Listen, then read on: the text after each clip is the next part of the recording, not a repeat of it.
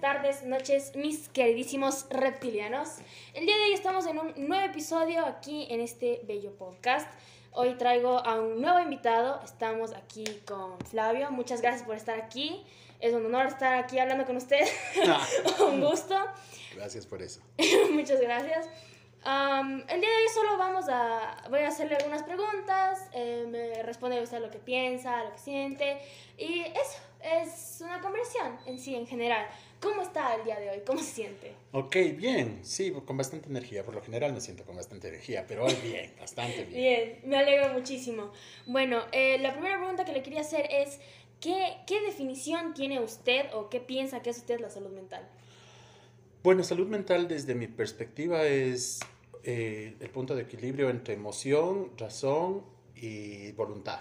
Ya. Eh, yo creo que no todos estamos, o, en algún momento todos estamos en, eh, en, algo desequilibrados respecto de alguna de las tres cosas. O me dominan las emociones y actúo en función de ese dominio de las emociones, o me domina, no domina demasiado la razón y actúo en función de esa razón. Claro. Le llamo la atención a mi hijo porque necesita dirección respecto de cómo tomar una carrera. Y me enojo. Y yo en la ira que tengo le grito y le insulto. Tomé eh, una decisión basada en mi emoción y no en mi raciocinio. Claro. Eh, y creo que, bueno, yo creo que la gran mayoría de las veces ofendemos porque no estamos en equilibrio. en ese equilibrio, porque podemos llegar a decir cosas que no debemos o, o que en realidad queremos porque nos dejamos llevar. Sí, muy bien, sí, esa es la situación. Sí, muy bien. Ah, me gusta mucho esa, esa, definición, muy interesante. También eh, quisiera preguntarle si es que usted alguna vez ha tenido alguna experiencia o, o, acontecimiento en su vida que le ha marcado mucho o cómo es o cómo piensa en uh, algún momento. Sí, yo creo que eh, el momento de la pérdida le marca a una persona en determinados aspectos o en los tres que acabo de decir. ¿no? Sí. Eh, en algún momento eh, a, a una persona a la que amé con, con extremo, uh -huh. eh, sin ver el equilibrio de mi razonamiento en el proceso, me golpeó a tal punto de yo sentirme muy poco menos que los demás. Tan claro. poco menos me sentía que buscaba el abrigo y el cariño y la protección como si fuera un mendigo, hasta uh -huh. que logré otra vez equilibrarme y entender que yo no lo necesitaba como tal, simplemente necesitaba amarme yo mismo. Claro. Fue un proceso largo, difícil, me llevó unos tres o cuatro años. Wow pudo haber sido algo muy fuerte. Muy, muy fuerte. Sí, sí. y esto, lo, este, este como, superar esto, ¿lo hizo solo o con ayuda de un psicólogo? Eh, bueno, no, no busqué ayuda de un psicólogo. Sinceramente, mm. eh, más bien fueron mis amigos los que me, los que me ayudaron a salir del, del pozo. ¿no? Ya. O sea, eh, como dije hace un rato, cuando uno eh, toma decisiones durante ese proceso, incluso va metiéndose en, en, terrenos peligrosos. Uno de mis amigos se dio cuenta que yo estaba entrando en un terreno muy peligroso y me dijo, mira, estás mal, así que conversemos. Nos dedicamos a conversar muchísimo. Déjame ver, fueron, si no estoy mal, por lo menos unas, por lo menos unas 15 noches en las que simplemente conversábamos y, y, nos reíamos de algo o recordábamos algo y él y salía todo lo que estaba en mí y bueno, le agradezco mucho porque él siempre fue capaz de decirme, perfecto, esto no nos sirve, esto es basura, bótalo. Uh -huh. y, y, clasificamos y, a, y, ahora yo trato de vivir la vida de esa manera, o sea, lo claro. que es basura lo voto, lo que es eh, un recuerdo lo guardo y trato de que mi sótano esté limpio lo Ajá. suficiente. Siempre limpiar la rama. Sí, sí, sí. Borrar todo lo que no sirva y ya. Y, claro. y listo, sí. Muy, muy, importante y siento que el apoyo de sus, sus, seres queridos y sus amigos fue muy importante y, muy, y ayuda mucho porque uno se siente acompañado en ese proceso tan fuerte. Extremo. Sí. Claro, uno pasa por un momento muy difícil y puede uno sentirse incluso solo y que no, y no, y no, ayuda, no, no mejora, pero con esa ayuda y ese acompañamiento Claro, y en, en, eso te digo que tampoco es que, que buscas ayuda, o sea, sinceramente claro. tú no te das cuenta del problema. Tú estás metido en, en, el pensar de que estás en lo correcto. Claro. Y yo que soy terco de por sí, yo, yo, tenía la razón y yo era el que, uh. que no podía ceder hasta que me enseñaron a ver la, la, otra perspectiva. Entonces, sí, desde esa, desde esa situación, bueno, este amigo me, me enseñó el camino de mindfulness uh -huh. y eh, aprender a relajarme, en, entrar en, en, equilibrio, por eso hablo del equilibrio. Uh -huh. Y desde esa perspectiva, tomar distancia de mí mismo, ¿no? Entonces ahí claro. medio riéndome yo digo, voy a hablar conmigo mismo y entonces ahí sí es mí mismo, párate, porque tienes, claro. que, tienes que ponerte pie. Hablarse a uno mismo, sí. sí. Por eso a veces uno habla al espejo Porque es, es como que se refleja y se habla uno E- mismo. Exactamente, sí, Ajá. sí, sí. Es sí. que uno a veces hace las cosas inconscientemente. Sí, Y, y, después y te salen das de ti. cuenta, ajá. Y dices, ¿por qué estaba haciendo esto? O sea, simplemente estabas eh, como eh, cegado de algo y después dices, eh, ¿por qué estaba di- diciendo o haciendo esto? Así. Ujú. Y esas personas ayudan mucho a darte cuenta. Sí, sí, Sí. sí. Una vez Mm. que sales de ahí, de ese pozo, es mucho más sencillo darte cuenta que estabas metiendo la- las patas. Ajá, ¿sabes? uno regresa a ver y dice, chuta, ¿por qué hice eso? Sí. ¿Por qué? Sí. Así, Y ahí claro. toca pedir perdón a quienes heriste. Ajá, Que es difícil, sí, Eso es pero, muy- pero bueno, pedir te perdón. ayuda. Y te ayuda también a, a ir Claro. sanando lo que está detrás, a reconocer lo que ya no puedes sanar. Claro. Y yo creo que parte de, de lo que me decías del principio de salud mental Ujú. es ser capaz de reconocer lo que ya no puedo cambiar y ser lo suficientemente valiente como para afrontar las consecuencias que vienen después de haber actuado mal. Claro. Y, y si es que puedes resarcir el daño, si es que puedes mejorar la situación, bueno, pues mejorarla con las personas que están en tu presente, pero no vivir atado al pasado. Claro, no, no siempre estarte diciendo, ay, ¿por qué hice esto? No. Era- eh, Es como, hay que, hay que seguir adelante, hay cosas que ya no se pueden arreglar. Exactamente. Claro. Otra, otra pregunta que quisiera hacerle es, ¿usted qué, qué, qué tan importante considera al, a- al hecho de ir a, a atención psicológica o qué tan importante cree que es para nuestras vidas? Yo creo que eh, es muy importante buscar la ayuda de un profesional. Yo no lo hice, te repito, Claro. pero gracias a Dios yo no necesité hacerlo porque hubo alguien que, que vio mi necesidad, pero no siempre pasa eso, así que necesitamos que un profesional intervenga, sí. Y zafarnos de la idea de que, bueno, voy al psicólogo, pues estoy loco. ¿no? Claro. Y en cierta medida, finalmente todos estamos medio locos. claro. Sí, es, es el hecho de reconocer, bueno, necesito ayuda de alguien que me, ha- que me permita ver otra perspectiva de mi mundo, porque yo en la que estoy quizá no. ¿sí? Claro. Entonces siempre he pensado que la mente de nosotros es una especie de caja donde miramos hacia adelante, atrás, derecha, izquierda, abajo eh, y no encontramos salida. Y, y simplemente la salida está arriba, pero no, no la vemos porque no hay nadie que nos llame la atención hacia arriba, sino el guíe. círculo fundamental. Entonces un profesional te ayuda a darte cuenta que sí hay cómo salir y que Claro. hay cómo, cómo construir una escalera de salida. ¿no? Claro, para salir de ahí. Sí, eh, siento que la, la ayuda profesional es muy importante para muchas personas porque muchos, como usted dice, no, no tienen esa, como, o sea, esa persona que se da cuenta o esa Exacto. ayuda. Sí. Y mm, en, en como usted dice, en cierta parte todos necesitamos ese apoyo, aunque no estemos pasando por un momento difícil, aunque sea para, para saber, para sentirnos eh, como cómodos o saber que, que no estamos locos. Así. Sí, exacto. Muchos no estoy tan loco, por lo menos. Ajá, al parecer no he estado tan loco. Sí, sí, ha sí, sido sí. normal. Claro, Es como una guía para, para nuestra vida, así, para saber, ah, ya, entonces pasa esto y siento esto por esto. Exacto, sí. Muy bien, me, me interesa muchísimo esto. Y también quisiera saber que mm, usted, como, eh, con qué, eh, ¿cómo podría decir esto? Ah, ¿Con qué razones o situaciones usted eh, buscaría una, una ayuda profesional, pero ya en un extremo en el que en serio ya no, no pueda? ¿sí? Ah, bueno, yo creo que yo creo que es- el ser humano es, es tres partes que le consolidan. ¿no? Para mí es espíritu, es alma y es cuerpo. Ya, Y si mi espíritu, mi, que, que contiene mi, mi capacidad de inteligencia, mi capacidad de creatividad, no está bien, mi alma, que es la que siente, la que, la que vive las emociones, no va a estar bien y me va a afectar en lo físico.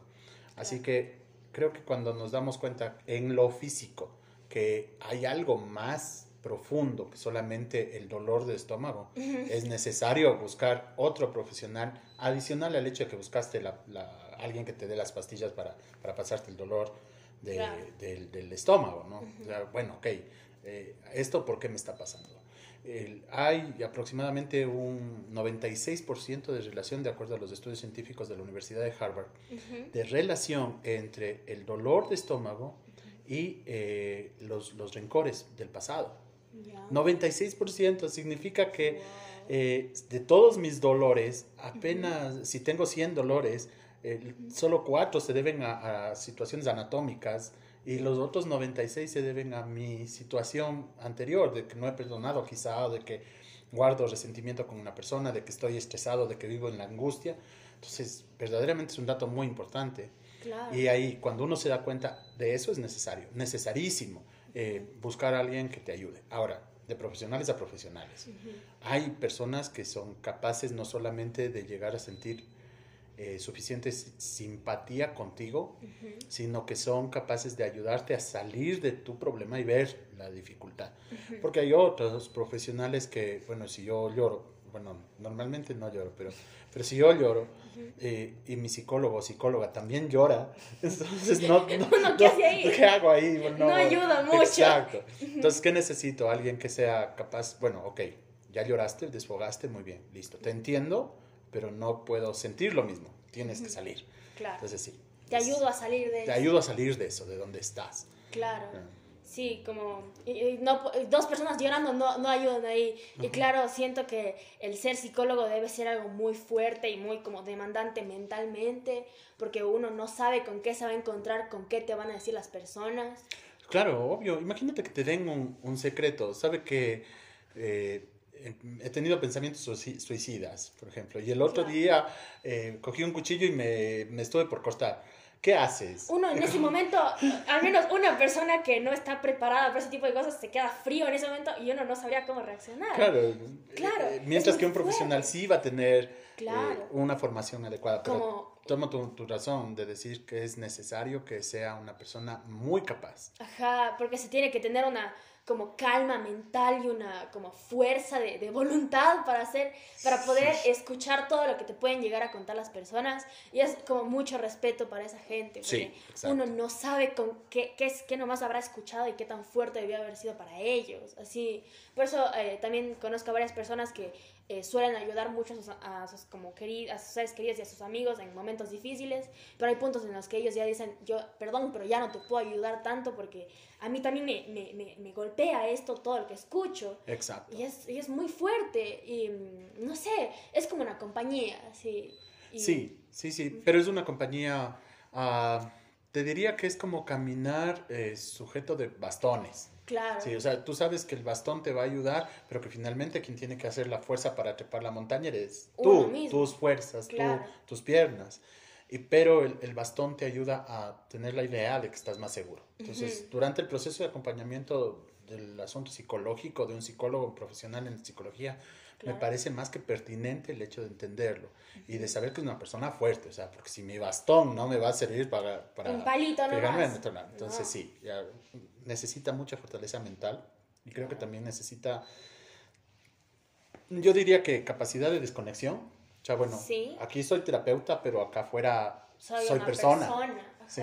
Y supongo que ellos también deben tener gente que, que les sirva de apoyo porque claro. se van a volver receptáculos de un montón de cosas. claro, con todo lo que escuchan, es, que no tienen ese como apoyo, pueden colapsar así porque es muchísimo. Claro, tienen que como separar su, su vida personal, aquí soy terapeuta, aquí así calma, fuerza, y es, es, es muchísimo respeto hacia esas personas. Sí, sí, sí, sí, mucho respeto. Muchísimas gracias por esta entrevista de hoy. Muy interesante todo lo que me contó. Fue un gustazo hablar con usted. Muchas gracias por aceptar estar aquí, por esta conversación. y una última cosa.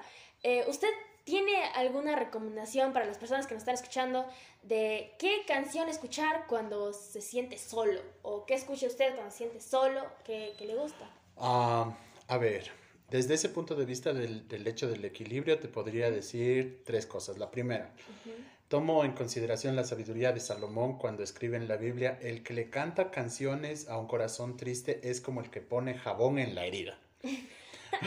ya te va a arder. Te va a arder. Te va a arder.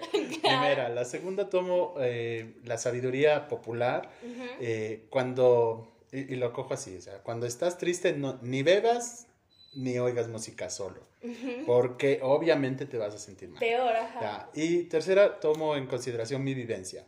Oír música para mí eh, se volvió terapéutico para sacar lo que necesitaba mientras lloraba. Claro. Hasta que entendí que llorando no resolvía nada. Ok, pero Si es que tomo en consideración el equilibrio musical, yo recomendaría oír muchísimo, muchísimo a, a Jan Sebastian Bach. Ya. Porque su música, al tener una frecuencia de 442 precisa, resuena en la cóclea de tal forma que mantiene la armonía de, del cuerpo, del alma y del espíritu, sin, sin desequilibrio. Si, te, si te pones un reggaetón, de ley vas a terminarte moviendo. ¿Por qué? Porque quien quiere moverse ahí es tu cuerpo. Tu cuerpo está respondiendo a un ritmo. Claro. ¿ya? Porque el ritmo está primado. Si oyes música romántica, eh, vas a sentir emociones, vas a, a, vivir esas emociones porque estás oyendo música que eh, prioriza la melodía. Claro. Pero si oyes música clásica como la de Bach o Vivaldi, uh -huh. vas a notar eh, un equilibrio entre que no sientes ni ganas de bailar, ni te sientes triste, ni alegre, eh, simplemente estás quieto. Claro, estás en un punto. Estás en un punto, sí, sí un punto, eh, no le diría muerto, yo creo que ahí es el punto más vivo de los seres humanos. Claro. Pero estás en un punto adecuado donde sí vas a poner eh, en calma el cerebro. Mi idea de un cerebro es uh -huh. un océano lleno de olas. Eh, montañita, quizá. sí, full olas. Eh, lleno, lleno, lleno de olas. Y, y, tú querer nadar en ese océano no vas a poder, claro. porque estás siempre golpeado. Pero si te sumerges, eh, las olas van a pasar encima tuyo. Entonces, sumergirte sería quizá oír este tipo de música. Uh -huh. eh, no recomendaría Beethoven. Beethoven es, eh, lo hace en escalas menores, así que la mayoría de sus canciones van a ser lúgubres. Más tristes. Sí, mucho más tristes. Eh, claro, de Luna, de Beethoven, -huh. que te pone, te pone, no solo triste, te pone terrorífico. Ajá, sí, sí, realmente. Eh, sirve para, hasta para películas de terror. Pero, eh, pero Bach, no. Bach, Bach, tiene un equilibrio fantástico. Yeah. Y como dije, Vivaldi tiene un equilibrio fantástico.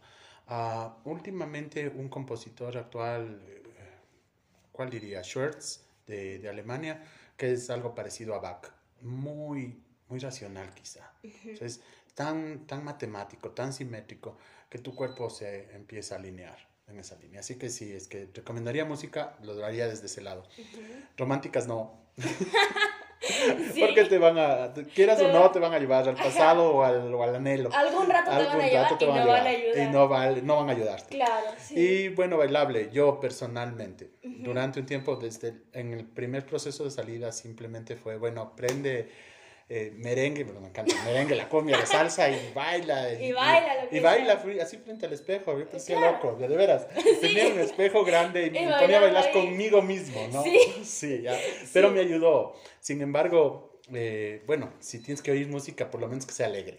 claro, alegrarte el sí, momento triste. Exacto, sí. sí. Gracias por invitarme, créeme que ha sido genial. Y gracias por dejarme estar en tu podcast. Claro, muchísimas gracias a usted. Y bueno, muchas gracias a todos los que estén escuchando. Nos vemos en el próximo episodio. Bye.